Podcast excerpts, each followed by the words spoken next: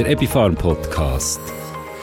Guten Tag und herzlich willkommen zum Epifarm Podcast.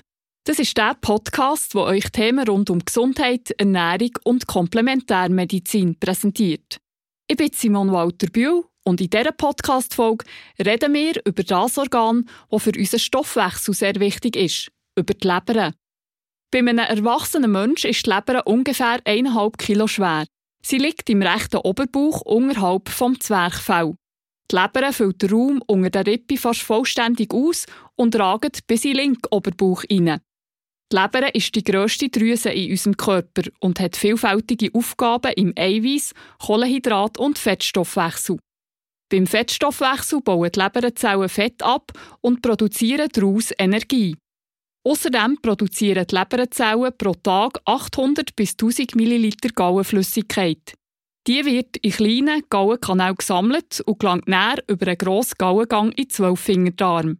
Die Galle hilft dabei, Fettspalten und aufzunehmen. Beim Kohlenhydratstoffwechsel ist die Leber mit zuständig, dass der Zuckerspiegel im Blut konstant bleibt. Wenn der Blutzuckerspiegel zum Beispiel nach dem Essen steigt, nimmt die Leber den Zucker über die Pfortadern auf und speichert ihn als Glykogen. Wenn der Blutzuckerspiegel dann später bisschen zu tief sein soll, dann baut die Leber das Glykogen wieder ab und gibt den Zucker zurück ins Blut und sorgt so dafür, dass der Blutzuckerspiegel wieder ausgeglichen ist. Die Leber speichert aber nicht nur Zucker, sondern auch Vitamine und Mineralien wie Eisen und Kupfer und gibt auch die bei Bedarf ans Blut ab. Auch beim Eiweißstoffwechsel ist die Leber wichtig.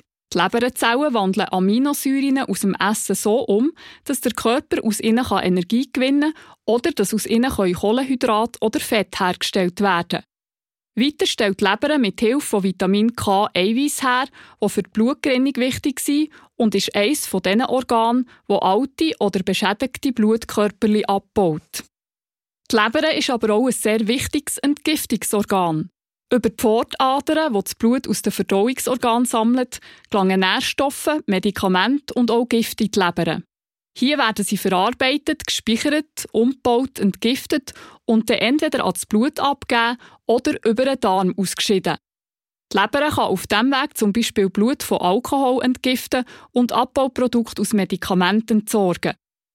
Was wichtig ist, für seine Leber gesund zu behalten, das möchte ich jetzt von unserem Experten, Dr. Med Simon Feldhaus, wissen. Der Simon Feldhaus ist Chefarzt am Paramed-Zentrum für Komplementärmedizin in Bar und arbeitet noch in einem Teilzeitpensum als wissenschaftlicher Mitarbeiter für die Ebifarm. Simon fragt Simon.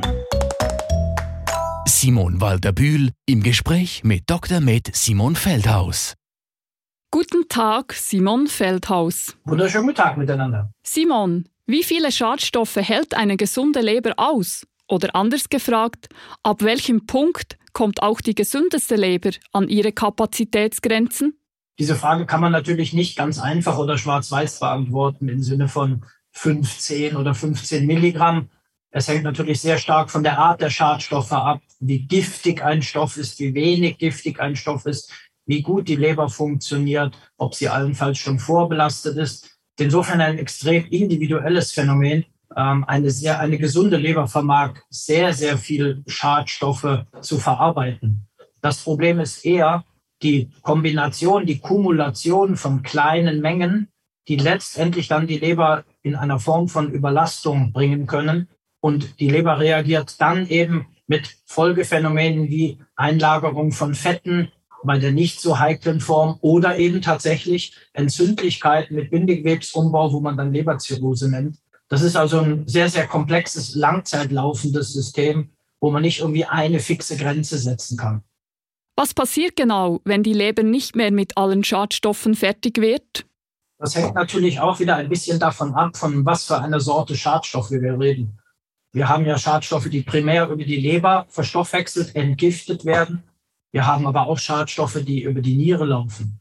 Allerdings ist das zentrale Thema bei der Entgiftung, dass die Leber eine Schlüsselstelle hat. Sie hat dazu verschiedene Schritte, Phase 1, Phase 2 Reaktionen, sodass die Leber in der ersten Phase einen Stoff anfängt umzubauen und in der zweiten Phase dann diesen umgebauten Stoff nochmal umbaut, um ihn allenfalls wasserlöslich zu machen für die Niere oder fettlöslich zu machen zur Ausscheidung über die Gallenflüssigkeit. Wenn jetzt die Leber nicht mehr in der Lage ist, diese Schritte in ausreichenden Mengen zu tun, hängt es wiederum davon ab, welcher Prozess in der Leber gestört ist. Wenn dieser Phase-1-Schritt, diese erste Umbaureaktion gestört ist, dann kann es sogar zu einer direkten Vergiftung des Körpers kommen, weil diese erste Reaktion eben nicht mehr stattfindet. Wenn aber die Phase 1 funktioniert, die Phase 2 dann aber nicht, dann wird es sogar noch schlimmer, weil dann die Leber sogar noch aktiv den Körper weiter vergiftet. Denn die Substanzen nach der ersten Reaktion der Leber sind sogar noch giftiger als die Ursprungssubstanzen. Deswegen muss man immer unterscheiden, welcher Prozess der Leber beeinträchtigt ist. Die Phase 1, die Phase 2, die Gesamtsysteme. Aber in letzter Konsequenz, wenn das halt nicht mehr stattfindet oder nicht mehr ausreichend stattfindet und es auch die Niere nicht mehr kann, dann würden sich Schadstoffe, Giftstoffe im Körper anreichern mit entsprechenden Folgephänomenen. Manchmal versucht der Körper sich dann zu helfen und nutzt sogenannte Ventile, dass zum Beispiel die Haut auch beginnt, gewisse Dinge auszuleiten. Erkennt man an Hautausschlägen oder Reaktionen über die Haut, dass die Niere trotzdem Dinge ausleitet, ähm, die halt eben wasserlöslich sind. Aber die fettlöslichen Substanzen werden dann im Körper akkumulieren und vielleicht aber auch in fettlösliche Gewebe abwandern. Und das Gehirn ist ja auch ein fettlösliches System. Also insofern wird der Gesamtkörper dann belastet. Wir haben jetzt von einer gesunden Leber gesprochen. Bei vielen Menschen ist dieses Organ aber bereits angeschlagen. Welches sind die Hauptgründe für eine kranke Leber? Es ist tatsächlich so, dass die Leber natürlich aufgrund eben ihrer zentralen Funktion äh, in der heutigen Gesellschaft durchaus bei vielen Menschen mindestens mal belastet wird. Das sind nicht immer unbedingt Giftstoffe. Das sind auch reale Folgen unserer Zivilisationslebensweise. Dazu gehört die Fehlernährung mit viel zu viel Kohlenhydraten, mit zu viel Zucker, mit falschen Fetten, mit gesättigten Fetten oder ähnlichem. Ähm, dazu gehören Belastungen, dass das Verdauungssystem, Mikrobiom, das Essen schlecht verdaut und dadurch Verdauungsabfälle, Verdauungsgifte entstehen, die über die Pfortader wieder zur Leber gehen, damit die Leber belasten. Das ist der Alkohol, der in häufigen Mengen dann doch eben zu viel und zu belastend für die Leber ist. Das ist Stress. Stress ist eine Ganzkörperbelastung, nicht nur eine rein emotionale Belastung, es ist viel stärker eine körperliche Belastung. Und chronischer Stress führt auch zu chronischen Organbelastungen. Dann natürlich können es je nachdem Medikamente sein, Substanzen, die man regelmäßig einnimmt, die über die Leber verstoffwechselt werden müssen und damit bei dauerhafter äh, Nutzung eben auch die Leber überlasten können. Es kann Infektionen sein, es können Entzündungen sein, Silent Inflammation, die unterschwelligen Entzündungen können ein Thema sein. Und dann können es natürlich am Endeffekt auch direkte Erkrankungen, vor allem natürlich viraler Art, der äh, auf die Leber betreffend, Hepatitis-Viren, aber auch Coxsackie-Viren oder andere Viren können eine Leberbelastung ausüben. Es gibt also sehr, sehr viele Gründe, die letztendlich dahinter stehen können, warum eine Leber eines Menschen überbelastet wird. Eine Diagnose, die in den Industrienationen immer häufiger vorkommt, ist die sogenannte nicht-alkoholische Fettleber. Was ist das genau und wie entsteht die? Die nicht-alkoholische Fettleber ist, genau wie der Name sagt, eine durch nicht zu viel Alkohol entstandene Leberschädigung, Leberbelastung. Also hier ist genau nicht der Alkohol das Problem, die Überdosierung von Alkohol, sondern alle die eben wieder von mir schon erwähnten anderen Faktoren. Äh, überzufällig häufig ist es wirklich der Lifestyle mit den Fehlernährungen. Eine der zentralsten Belastungen für die Leber ist zum Beispiel Fructose, ist Fruchtzucker. Eine zu hohe Menge von Fruchtzucker regelmäßig eingenommen führt zur Ablagerung von Fett in der Leber.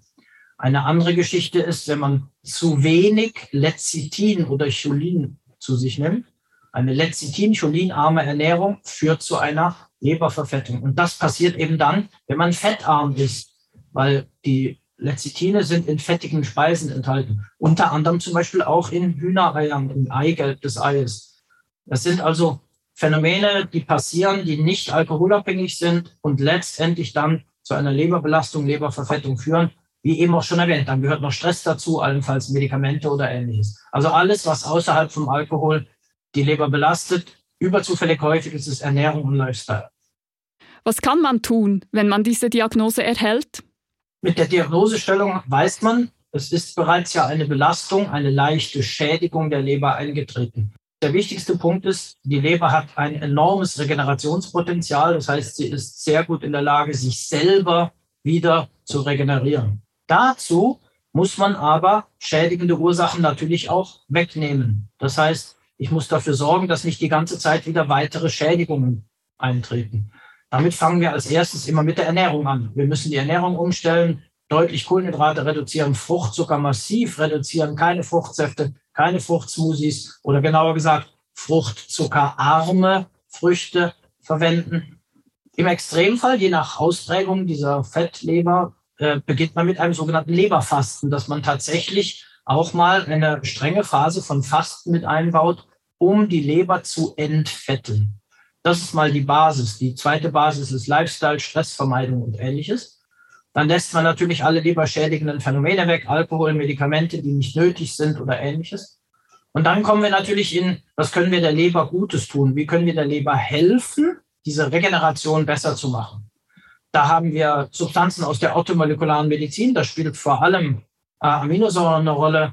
Ähm, S-Adenosylmethionin ist eine sehr, sehr spannende Substanz für die Leber. Arginin, Taurin. Wir haben also sehr, sehr viele Substanzen, die für die Leber positiv sind. Wir haben den Leberwickel, etwas, wo sehr stark in die Vergessenheit geraten ist.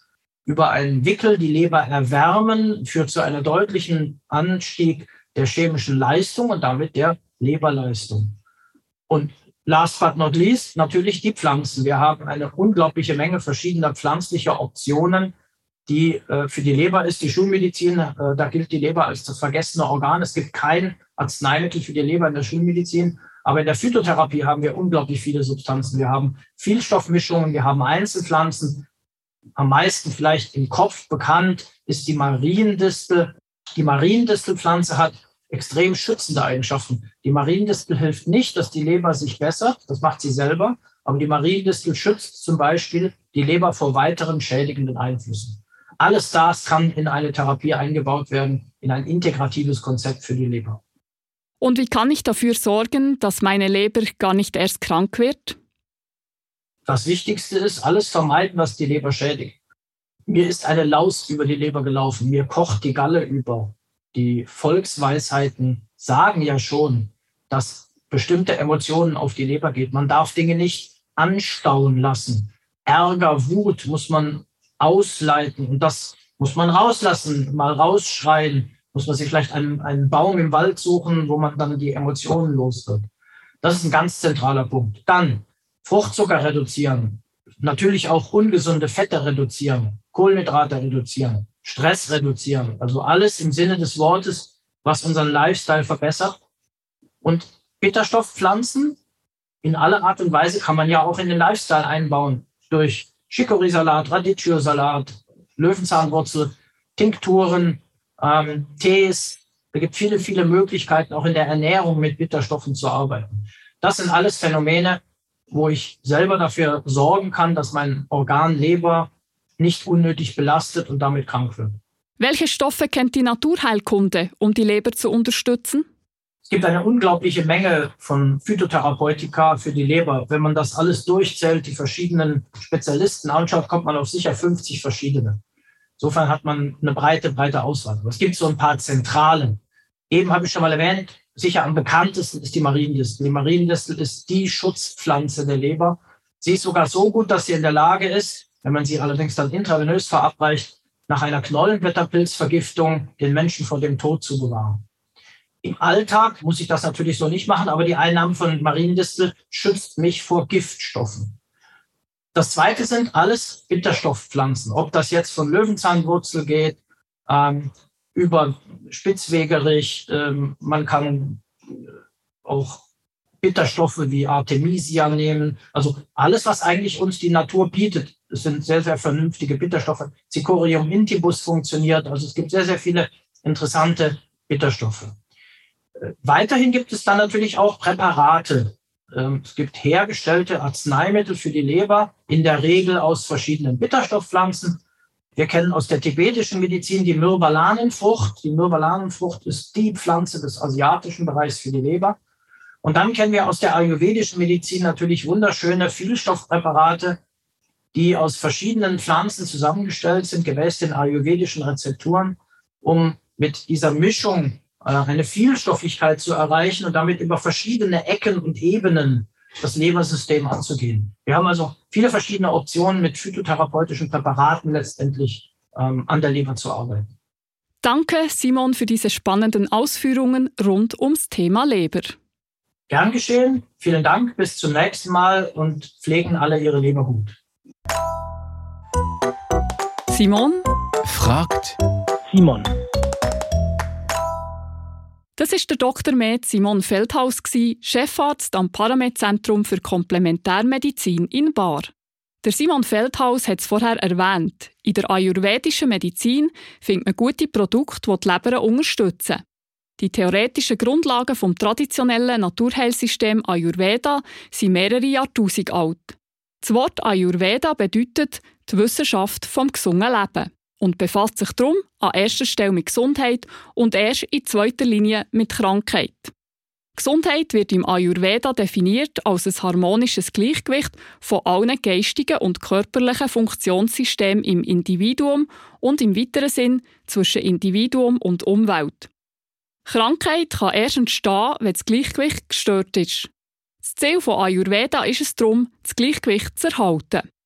Weil Ayurveda eine Wissenschaft vom Gleichgewicht ist, kommen in der ayurvedischen Medizin häufig Medikamente zum Einsatz, die aus vielen verschiedenen Einzelkomponenten bestehen, zum Beispiel aus verschiedenen Pflanzen und verschiedenen Mineralienmischungen. Während ein paar von den Pflanzen die Wirkung fördern, minimieren oder verhindern andere Pflanzen mögliche unerwünschte Wirkungen.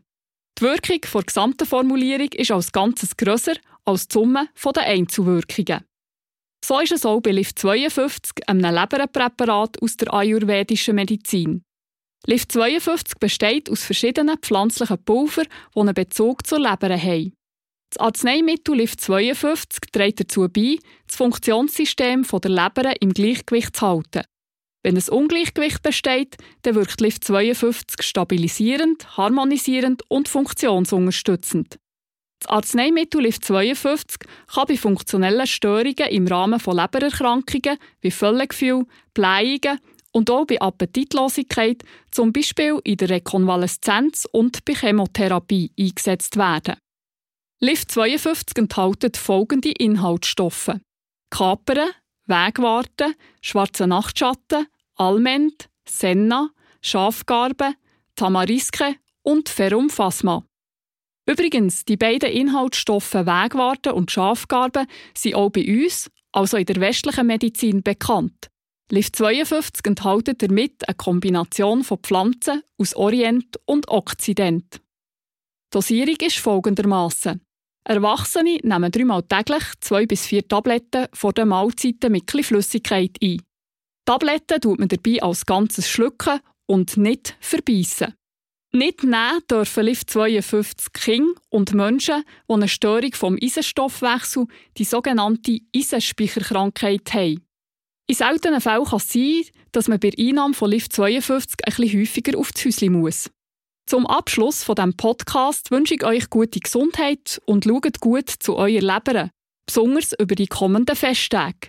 Dann muss unsere Leber nämlich vielfach Schwerarbeit leisten, wenn wir beim Schlemmen und Alkohol trinken ein bisschen übertreiben. In diesem Sinn Prost! Ob mit einem Gläschen Wein oder erleben lieb mit einem Glas Wasser. Bis zum nächsten Ebifan Podcast. Eure Begleiterin im Ohr, Simon Walter Bühl. LIF 52 ist ein zugelassenes Arzneimittel der Ebifarm AG. Lassen Sie sich von einer Fachperson beraten und lesen Sie die Packungsbeilage. Der Epifarm Podcast.